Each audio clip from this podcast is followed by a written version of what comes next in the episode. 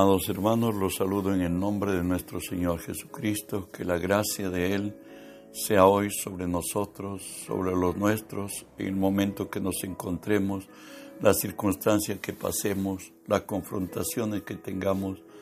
Recuerde que si Dios es por nosotros, nada ni nadie podrá contra nosotros.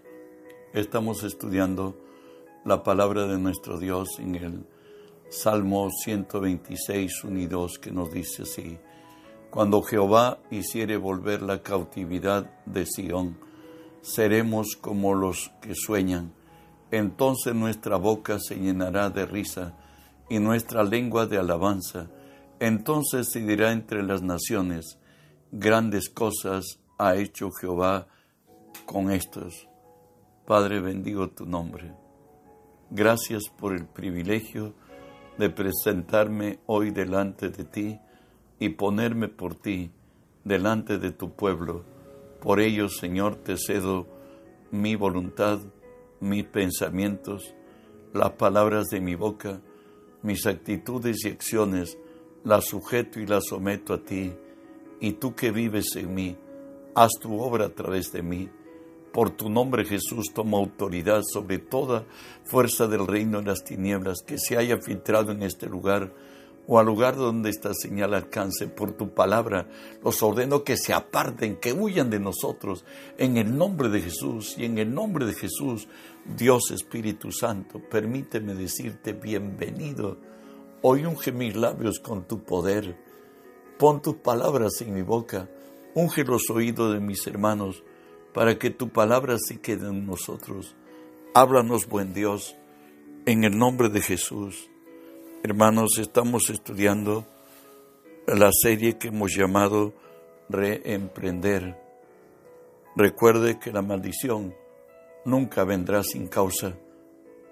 El hombre es el que tiene la puerta de su vida, su intangible, nuestra voluntad, y por tanto nosotros somos quienes abrimos la puerta y cuando abrimos la puerta dice la palabra que nos morderá la, la víbora, la serpiente y concebido pensamientos que no vienen del cielo, obramos en ellos y traemos maldición a nuestras vidas. Hoy hablaremos las tradiciones. Marcos 7, 9 al 13 nos dice así. Les decía también, bien, invalidáis el mandamiento de Dios para guardar vuestras tradiciones, porque Moisés dijo, honra a tu padre y a tu madre. El que maldiga al, padre o a la madre, muera irremisiblemente. Pero vosotros decís, basta que diga un hombre al padre o a la madre, escorbán, ¿qué quiere decir? Me ofrendes a Dios todo aquello con que pudiera ayudarte y no le dejáis hacer más que por su padre o por su madre, invalidando la palabra de Dios con vuestra tradición que habéis transmitido y muchas cosas hacéis semejantes a estas. Bueno, Jesús está diciendo que los sentimientos han llevado, han pasado sobre la palabra. Que la palabra decía, el que maldiga al padre y madre muere irremisiblemente. Pero ustedes han dicho que es si ofrendan su hijo a Dios, es su ofrenda y que no van a quitar la vida.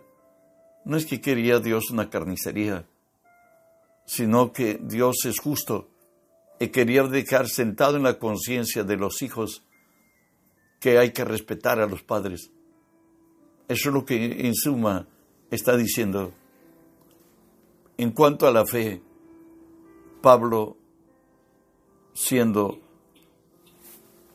preparado en el judaísmo y aventajando a muchos, finalmente era enemigo de Dios. Y él dice así en Galatas 1, en el judaísmo aventajaba a muchos de mis contemporáneos en mi nación, siendo más celoso de las tradiciones de mis padres Pero cuando agradó a Dios, que me apartó desde el vientre de mi madre y me llamó por su gracia, revelar a su Hijo en mí, para que yo le predicase entre los gentiles, no consulté enseguida ni a carne ni sangre. Dios tiene misericordia realmente. Sabe que el hombre es a veces determinado por las tradiciones y no por la palabra.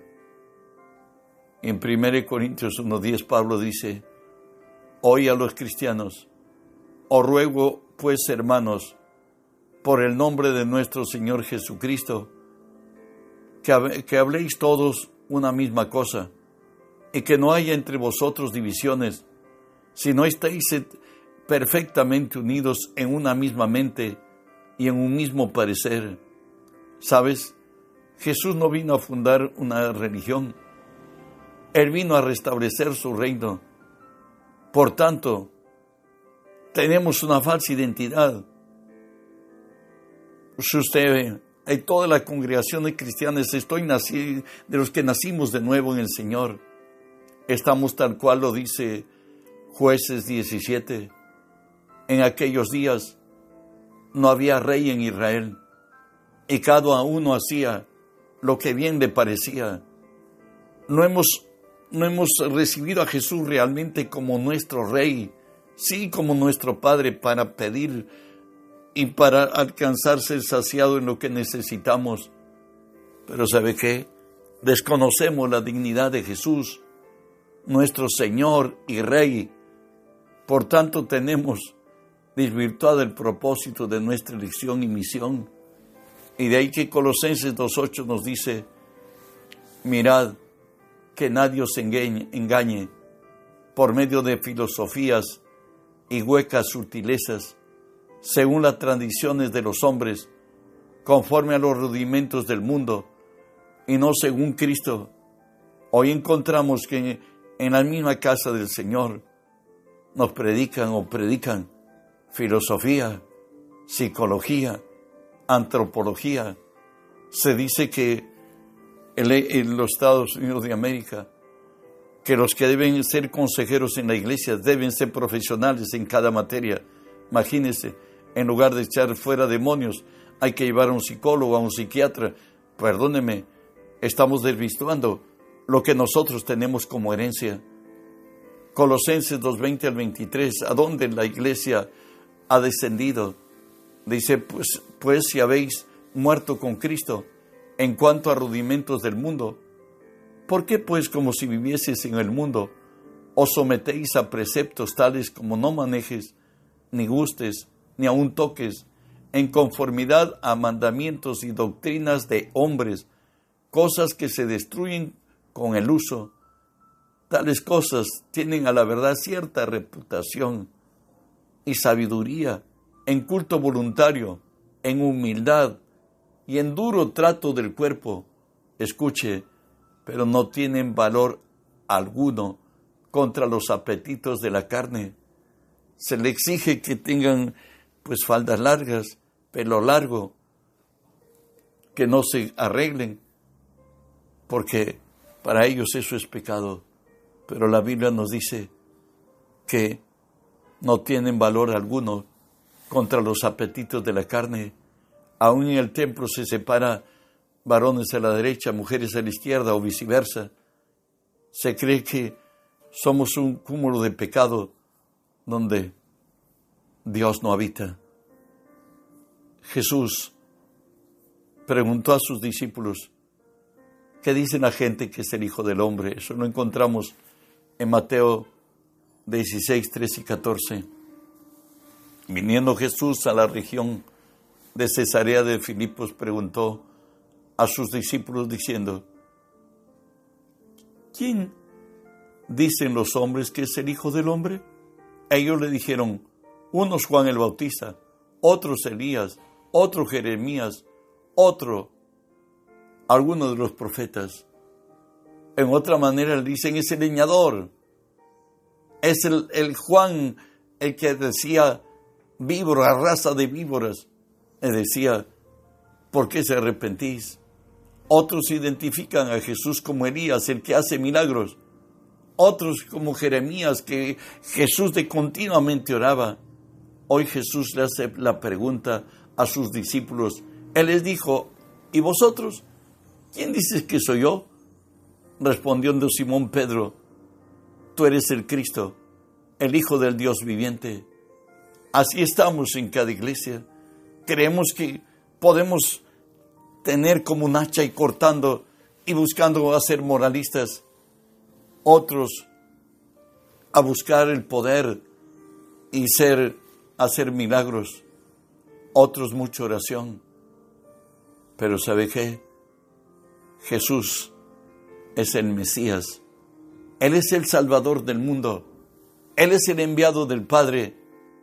Y Dios, pues, Jesús le dice a Pedro, yo te digo que tú eres Pedro y sobre esta roca edificaré mi iglesia y las puertas del Hades no prevalecerán contra ella.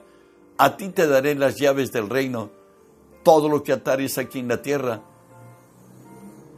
será atado en el cielo y todo lo que desatares en la tierra será desatado en los cielos. En otras que tendremos autoridad, poder y dominio como Jesús mismo él dijo que las obras que lo hace, nosotros las haremos también.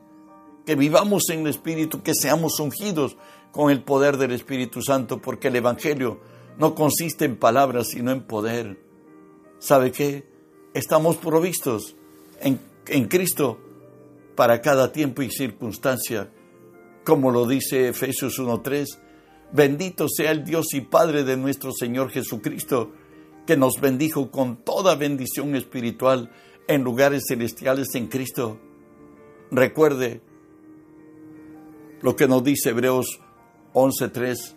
Por fe entendemos haber sido constituido el universo por la palabra de Dios, de modo que lo que se ve fue hecho de lo que no se veía el Señor nos ha dado su palabra, nos ha dado preciosas y grandísimas promesas para que participemos de su naturaleza divina. Primera de Juan 5 nos dice, porque todo aquel que es nacido de Dios vence al mundo. Y esta es la victoria que ha vencido al mundo, nuestra fe, andar conforme a lo que Dios ha establecido y lo conforme que Dios ha dicho. Según de Corintios 2, 14 en 15 nos dice, más a Dios gracias, el cual siempre nos lleva en triunfo en Cristo Jesús y por medio de nosotros manifiesta en todo lugar el olor de su conocimiento, porque para Cristo, porque para Dios somos grato olor a Cristo entre los que se salvan y entre los que se pierden. Es una iglesia vencedora una iglesia que vive sobre las circunstancias, una iglesia que está sobre la roca, sobre Cristo, aun cuando en dolor y quebranto, como decía Pablo en segunda de Timoteo 1, por lo cual asimismo padezco esto, pero no me avergüenzo, porque yo sé en quién he creído y estoy seguro que es poderoso para guardar mi depósito para aquel día. Aún frente a las circunstancias hay firmeza, hay determinación, hay fe, que nuestro Dios es más grande que nuestro problema, que nuestra circunstancia y nuestra necesidad, de tal manera que nos dice, y vosotros estáis en Él completos, que es la cabeza de todo principado y potestad. Es más todavía nos dice Efesios 2.6, y juntamente con Él nos resucitó y asimismo nos hizo sentar en lugares celestiales con Cristo. Recuerde que Él nos dijo, he aquí os doy poder para hollar serpientes y escorpiones y sobre toda fuerza del mal, y nada los dañará. Los que somos de Dios, de Cristo, no miramos las cosas que se ven, sino las cosas que no se ven porque las cosas que se ven son temporales, las que no se ven son eternas. Nos determina Cristo y su palabra, no las circunstancias de la vida. ¿Sabes? Pero sin embargo, Hay quienes vuelven de nuevo a los débiles y pobres rudimentos, como lo dice Gálatas 4. Ciertamente en otro tiempo, no conociendo a Dios, servíais a los que por naturaleza no son dioses,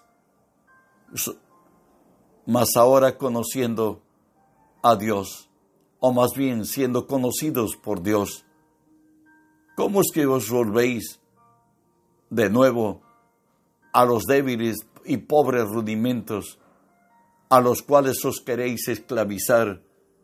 Guardaros los días, los meses, los tiempos y los años. Me temo de vosotros que haya trabajado en vano con vosotros.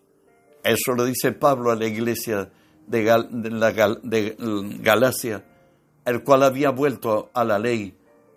Hoy nos dice a nosotros también en Hebreos 2, ¿cómo escaparemos nosotros si descuidamos una salvación tan grande, la cual habiendo sido anunciada primeramente por el Señor, nos fue confirmada por los que la oyeron, testificando Dios juntamente con ellos con señales y prodigios y diversos milagros y repartimiento del Espíritu de Dios según su voluntad. Pablo está decepcionado de la iglesia de Galacia.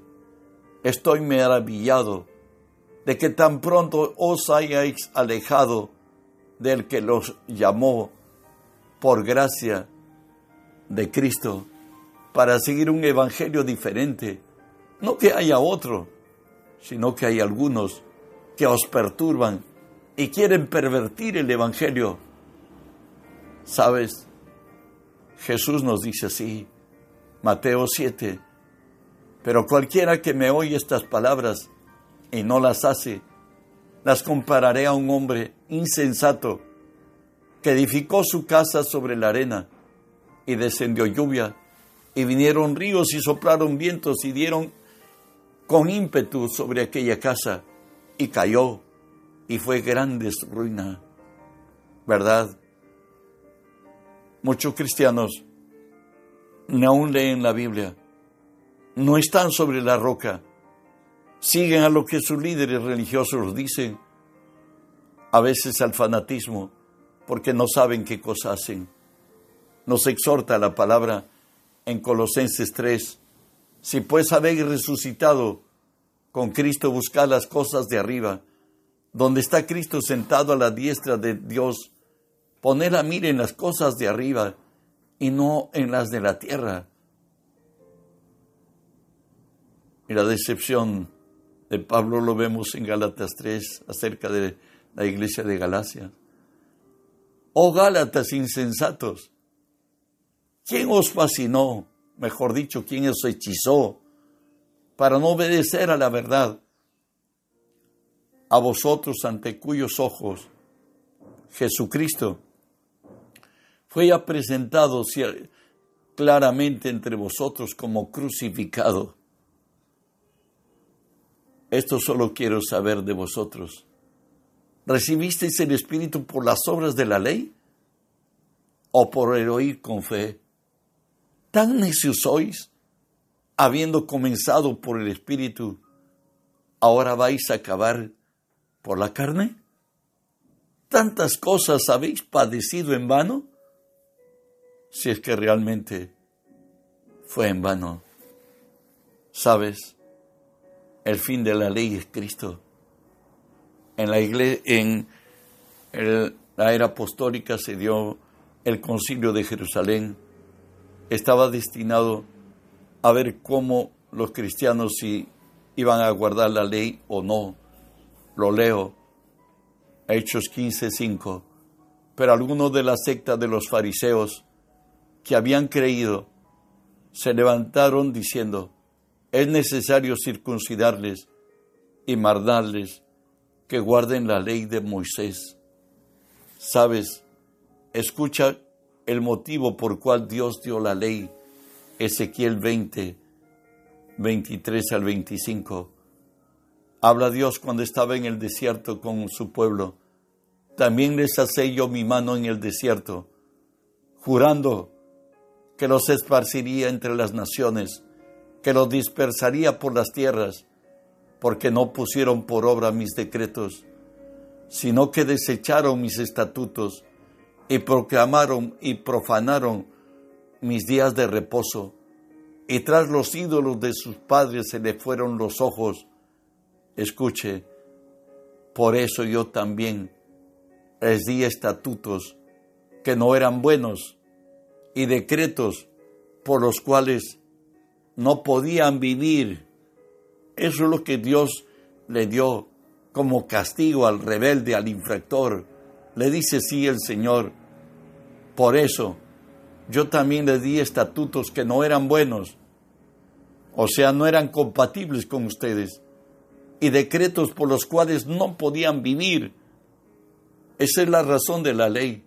La ley es la imposición de lo imposible por la rebelión de un pueblo de dura cerviz. De ahí que el Señor dice que no seamos como el mulo, que seamos jalados por el cabestro. En Hechos 15 continuamos, 10 y 11 interviene Pedro allí y dice, ahora pues, ¿por qué tentáis poniendo en la cerviz de los discípulos un yugo que ni nuestros padres ni nosotros hemos podido llevar.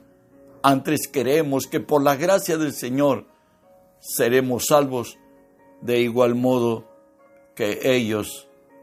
Y la conclusión del concilio de Jerusalén lo tenemos en Hechos 15, 19 y 20, por lo cual yo juzgo, por cierto lo dice Jacobo, el hermano del Señor, que no se inquiete a los gentiles que se convierten a Dios, sino que se les escriba, se les escriba que se aparten de, los de la contaminación de los ídolos, de fornicación, de ahogado y de sangre. En Gálatas 2.16 Pablo le dice a, a la iglesia de Galacia, sabiendo que el hombre no es justificado por las obras de la ley, sino por la fe de Jesucristo. Nosotros también hemos creído en Jesucristo para ser justificados por la fe de Cristo, no por las obras de la ley, por cuanto por las obras de la ley nadie será justificado. Y termina Pablo diciéndole en Romanos 10:4, porque el fin de la ley es Cristo para justicia al que cree. Gracias que la salvación que era imposible, por cuanto todos habíamos pecado, destituidos de la gracia de Dios, Dios, para declararse justo, envió a su Hijo en forma de carne de pecado y condenó al pecado en la carne, y por ello, siendo imposible guardar y alcanzar la gracia de Dios en la carne, Dios lo dio por gracia para todo aquel que cree. Y, Dios será justo cuando salva al pecador más consumado y sería Dios justo contra aquel religioso y moralista que cree que no, no, no debe recibir a Cristo porque se siente suficiente con sus obras. Por las obras de la ley ningún ser humano será justificado delante de Él. Envía este mensaje a cuantos necesitan, porque es necesario que la tierra sea llena del conocimiento de Dios como las aguas cubren la mar. Bendiciones.